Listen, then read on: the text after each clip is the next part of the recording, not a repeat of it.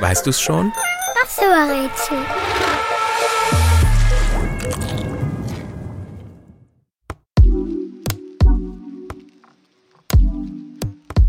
Die Zahl, die wir suchen, versteckt sich gern.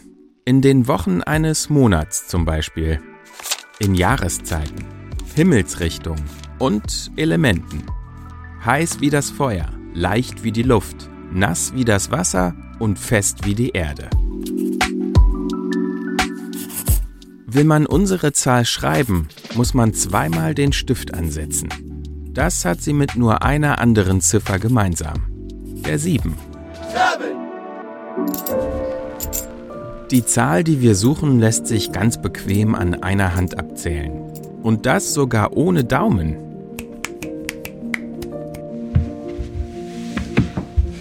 Wer sich flach auf den Rücken legt, das rechte Bein seitlich anwinkelt und dann den Fuß über das linke Knie legt, stellt unsere Zahl mit seinem Unterkörper dar. Probier's gerne mal aus. 10 minus 6.